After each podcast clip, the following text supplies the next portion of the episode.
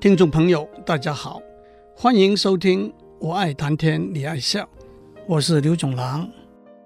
逻辑这个词是合理、正确的意思，特别含有经过慎密的思考和严谨的推理而得到合理、正确的结论的意思。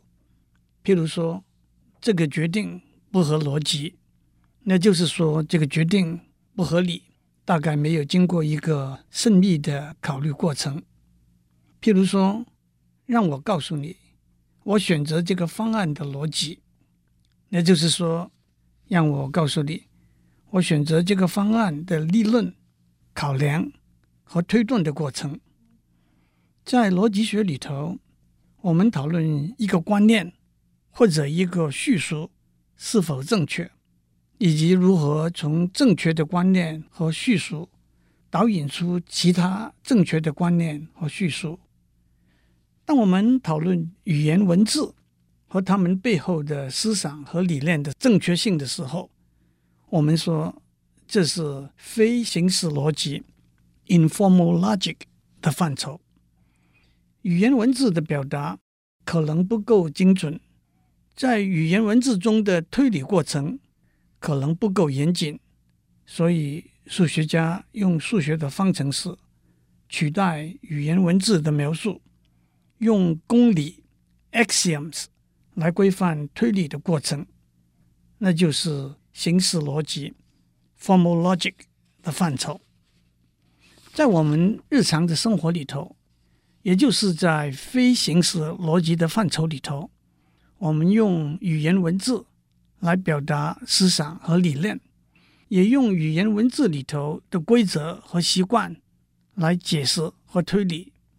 因为有了模糊的空间，有了曲解的可能，有了依据说话、各自解释的自由，这里头充满了趣味，也充满了陷阱，或者有意的，或者无心的。我们往往会做出不正确的叙述，下不正确的结论，这些都可以被统称为谬论 （fallacy）。谬论可以说是强词夺理，也可以说是花言巧语，也是文字游戏，也是吹毛求疵。不过，总而言之，谬论是一种思考的方式。和文字语言的技巧，或者无意的，或者有意的误导别人的思考，因而得到错误的结论。为了培养独立的、清晰的思考能力，为了要能够看透别人的谬论，对谬论的技巧的了解是很重要的。也有许多人做了很多的综合和归类。让我谈谈一些建立谬论，也就是所谓诡辩或者强辩所用的技巧。诡辩的一个技巧是人身攻击。某甲说：“士林夜市卖的大饼包小饼很好吃。”某乙说：“你这个大老板吃的是鱼翅燕窝，穿的是名牌西装。”坐的是大头黑车，我才不相信你的话。说大饼包小饼真的是好吃了。某甲说，周杰伦最近的一首新歌是他出道以来最好听的一首歌。某乙说，你这个满头白发的老头子的意见不可以取信。这都是用人身攻击来导引到不正确的结论的例子。士林夜市卖的大饼包小饼很好吃。周杰伦最近的一首新歌很好听。这些结论跟提出这个结论的人的身份是没有关系的。但是，当我们硬把这个关系拉进来，往往就把结论改变过来了。这也正是孔子在《论语卫灵公》里头说“不以人废言”这句话的意思。人身攻击这个技巧，用拉丁文来说是 ad hominem。我倒不是要在这里卖弄拉丁文，我要指出，自古以来，哲学家、思想家，包括亚里士多德，对语言文字、思想理念的精准正确，是做了许多深入的讨论和观察的。诡辩的另外一个技巧叫做彼此彼此。某甲说：“你说我胖，你自己体重超过一百公斤，我才不算胖呢。”用英文来说，这是人身攻击的 YouTube 版本。从理性的观点来说，某甲是不是胖，跟说他是胖的人的体重是没有关系的。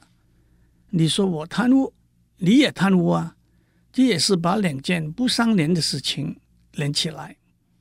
某甲说：“你告诉我吃素对身体健康很有帮助，可是我记得去年吃尾牙的时候，你还吃了两大块牛排呢。”把他去年的行为和他今天的看法连接在一起，可就不是严谨的推理了。有许多例子，一方面指出。自省的重要，但是同时也可以看成把不相关的事情连接起来的例子。孟子《连惠王》里头记载，孟子跟连惠王讲的一个寓言，在战场上被打败了的官兵，有的往后退，跑了五十步；有的往后退，跑了一百步。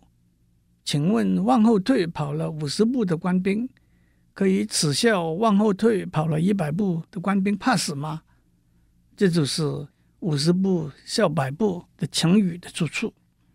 英文里头也有茶壶嫌锅黑的谚语：“The pot calls the kettle black。”圣经里头，路加福音第六章第四十一节说：“为什么看见你兄弟眼中的刺，却不想？”自己眼中有良木了。诡辩的另一个技巧叫做狐假虎威，那就是用冒牌的专家权威的意见来支持论证。某某名小说家说，这家餐厅的日本菜很道地。用一个名小说家的身份地位来为一家日本餐厅做背书，是不足以采信的。除非你说某某在日本住了很多年的名小说家说这家餐厅的日本菜很道地，但是如果他在日本住了很多年，他是不是一个有名的小说家，也许就没有什么关系了。不过今天我们在电视广告里头，足球明星做洗衣机的发言人，名模为电话手机背书，都是相同的例子。足球明星和名模可以吸引观众的注意力，可是他们对洗衣机、对电话手机的性能、价格，真是懂得很多吗？还有找诺贝尔奖金得主当选美评审，请远方的洋和尚来念经，都是这种诡辩的技巧的呈现。另外一个诡辩的技巧是人多势众。大卖场里头人潮汹涌，里头卖的水果一定很便宜。这句话没有想到，是不是台风要来了，大家都赶到大卖场去买食物？是不是毒奶粉的风波让大家抢着去退货？是不是大卖场卖的水果很新鲜却并不便宜？是不是大卖场根本是在倾销牛肉而不是水果？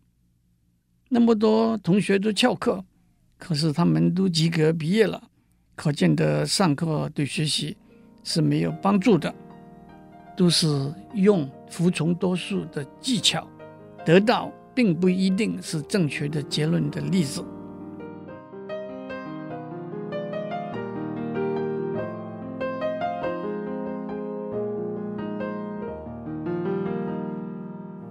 诡辩的另外一种技巧。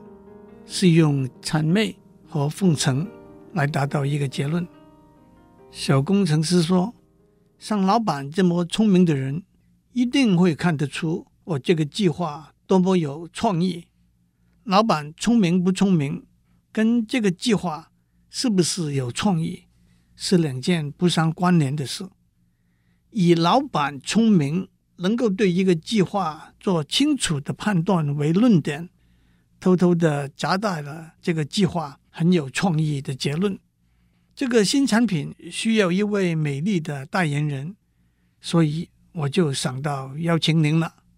以美丽为原因，以邀请为结果。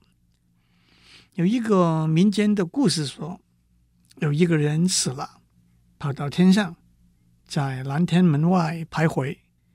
关公关云长拿着大刀在巡逻，看见他，大喝一声：“闲杂人等，不许入内！”这个人跑到关公面前，恭恭敬敬地说：“您是一位有忠有义、最受我们凡人尊敬的勇将军。”请您允许我进来定居。关公说：“你少来了，你在城市下面是个有名的马屁精，就会靠谄媚奉承别人得到好处。我可不会被你蒙混过去。”这个人说：“城市下面的人都是笨蛋，几句好听的话就可以让他们开心了，所以我才敢在他们面前讲奉承好听的话。”您老人家这么精明，我岂敢在您面前乱讲假话来博取您的欢心呢？关公说：“好吧，好吧，进去吧。”用谄媚和奉承来达到一个结论的技巧，可以推广到利用心理上的同情或者恐惧以及其他的反应来达到一个结论。法官，我太太生病了。家里还有三个小孩，我的确是无辜的。其实他是不是无辜，跟他太太生病和家里有几个小孩是没有关联的。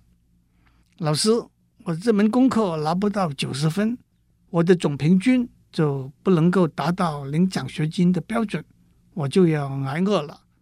还是请您给我加几分吧，都是以博取同情，达到要想达到的目的。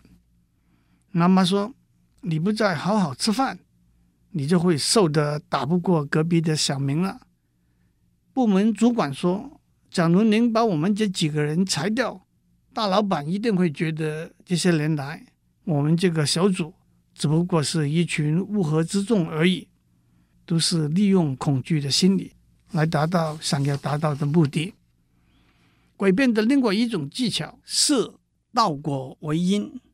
那就是用结果来决定诱因。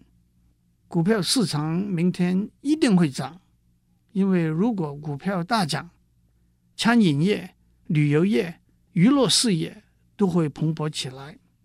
餐饮业、旅游业、娱乐事业蓬勃起来是好的结果，这就是用一件事情能够带来的好结果来肯定这件事情。股票市场一定会涨。会发生，或者说股票市场明天一定不会再跌，否则许多人就会跳楼了。这就是用一件事情能够引起的坏结果，许多人就会跳楼了，来肯定这个事情，股票市场大跌不会发生。这两个技巧的延伸，就是一厢情愿的诡辩技巧，英文叫做 wishful thinking。大楼的守门员说：“这么冷的天气，小偷不会来的。我可以打个瞌睡，因为打瞌睡是他想要的结果。这就肯定了小偷不会出来。诡辩的另外一个技巧是胡言乱语，听的人根本不知道你在讲什么，糊里糊涂就接受了你的结论了。”有一天，三个人到一个旅馆投诉，管理员说三个人共住一个房间，一个晚上三十块钱，他们每人付了十块钱，就到房间里头去了。老板后来来了，跟管理员说，只收他们二十五块钱就好了，你拿五块钱去退还给他们吧。管理员想，五块钱分给三个人，没有办法平分，不如我。吞下两块钱，就拿了三块钱到他们的房间去，每个人分一块钱。让我们做一个总结：三个人每人付了十块钱，拿回一块钱，实在付出九块钱，三九二十七。管理人吞了两块钱，二十七加二等于二十九。原来是三十块钱，那可不是有一块钱不知道跑到哪里去了吗？您知道是怎么一回事吗？如果您把这个故事重新讲一遍，您就会发现，这根本就是胡扯、欧北共。这些加减乘除是乱搞一场。为什么三个人付出的二十七块钱，又和管理员吞下来的两块钱加起来了？完全没有道理。有一个人到店里吃中饭，点了一碗牛肉面。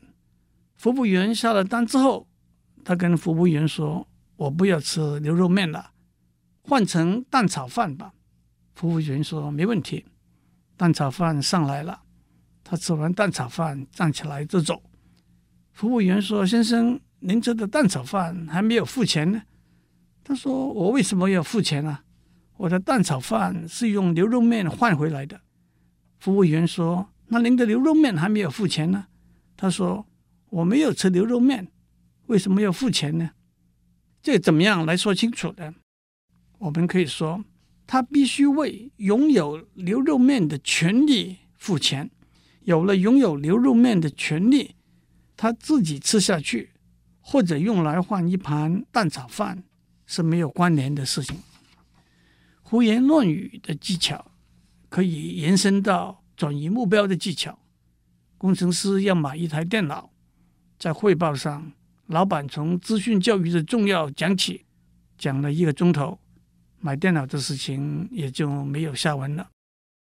这就是顾左右而言他的做法。当孟子去看齐宣王，孟子问齐宣王：“大王有个臣子。”把他的妻子儿女托付给一个朋友照顾，自己到楚国去游历。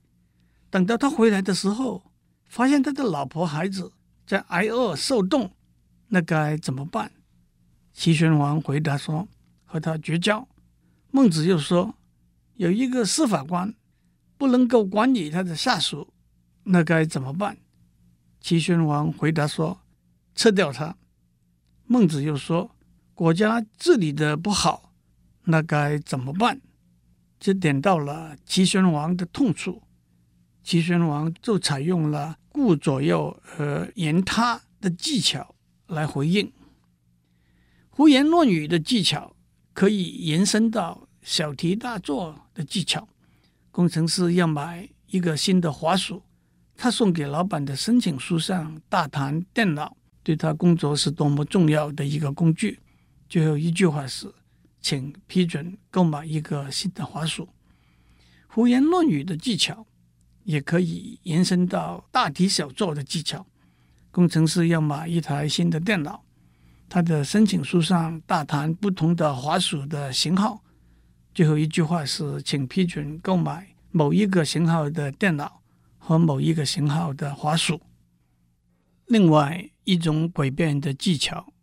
是鱼与熊掌，那就是提出两个选择的可能，导引到在这两个之间选择一个明显比较好的可能，但是忽略了其实还有其他的可能。在政治的辩论里头，有些常说的话：“你不是我的朋友，就是我的敌人”，或者“你不投赞成票，就是要投反对票”。但是朋友和敌人之间还有中立者的可能啊，赞成票和反对票之间还有弃权的可能啊。还有一句口号，就是我们的国家，爱他或者离开他，但是却忘掉了不爱国家的人，但也不一定要离开他。也有离开了国家的人，却依然爱国家。近来听到一句话：“宁愿要一个洗钱的总统，也不要一个洗肾的政府。”这句话忽略了我们老百姓，既不要一个洗钱的总统，也不要一个洗肾的政府的要求，这都是政治语言的诡辩。